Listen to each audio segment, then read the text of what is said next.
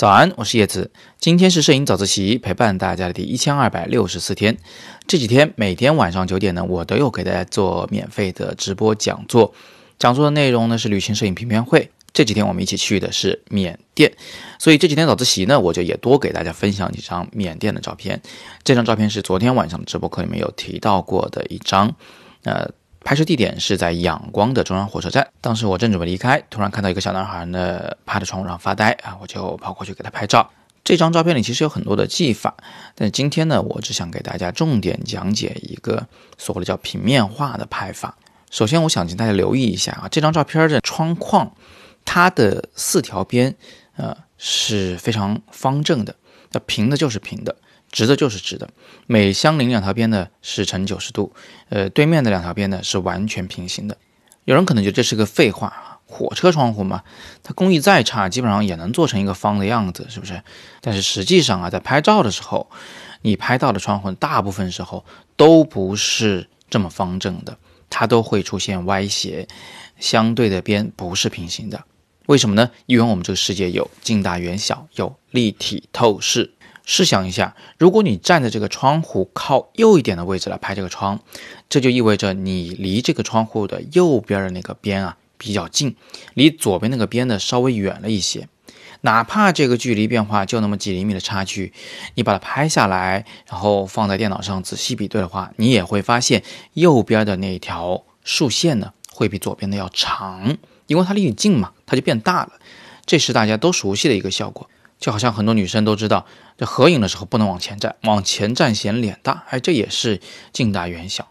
那你想啊，如果一个窗户它右边这条竖线长，左边竖线短，那它的顶边和底边还能平行吗？肯定不会，顶边呢会左低右高，底边呢会左高右低。同样的道理，如果你仰拍这个窗户，那么这个窗户的底边就比顶边要长。最终呢，就导致，呃，这个窗户的左右两条竖线条的边啊，会往中间倒过去，它俩呢也不是平行的。那么在实际拍摄的过程中呢，我上面说过的这两种情况，其实大多数时候都是共同存在的。也就是说，一个方形的两对边，没有任何一对是平行的，那样拍出来的效果呢，是具有立体感的啊，这不见得是个坏事。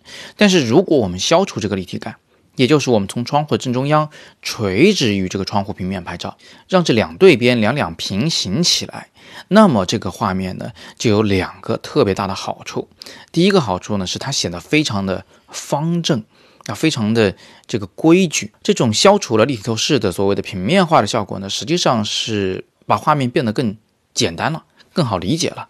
你不用去。呃，观察它的所谓的距离上的变化，事物之间的立体效果，它都没有了，所以看上去呢是比较爽的。另外一个大的好处呢是，它会变成一个画框，框里边呢好像是一幅画，框外面呢好像还是一幅画，而这有点像那个电视机里的画中画效果，它让画面变得更丰富，而且更有趣味感。而这一切都是由你从正面垂直拍摄这个窗户所带来的。不偏左不偏右啊，不仰拍不俯拍。那么在这个画面里呢，你还可以反过来验算一下，我是不是做到了这一点？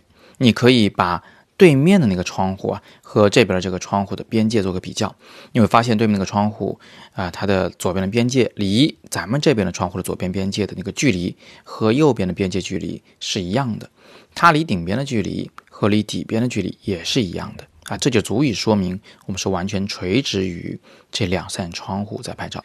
那么有同学可能在想啊，如果我拍歪了，后期处理能不能帮我校正啊？可以的，我们熟悉的 Lightroom、Photoshop 都可以帮你去校正这种透视效果，让方形重新变回方形。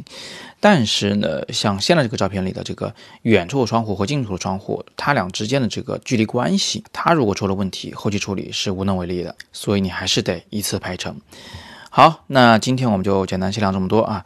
那这张照片呢，依然是由手机拍摄，并且未经任何后期处理，画面看上去有点灰扑扑的，其实是我刻意为之。至于这种效果是怎么拍出来的，其实我在昨天的直播讲座里呢已经讲过了。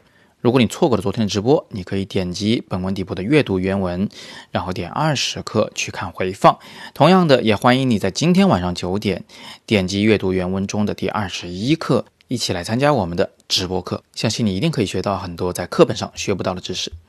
好，那今天我们就先聊这么多。那今天呢是摄影早自习陪伴大家的第一千二百六十四天，我是叶子，每天早上六点半，微信公众号“摄影早自习”，不见不散。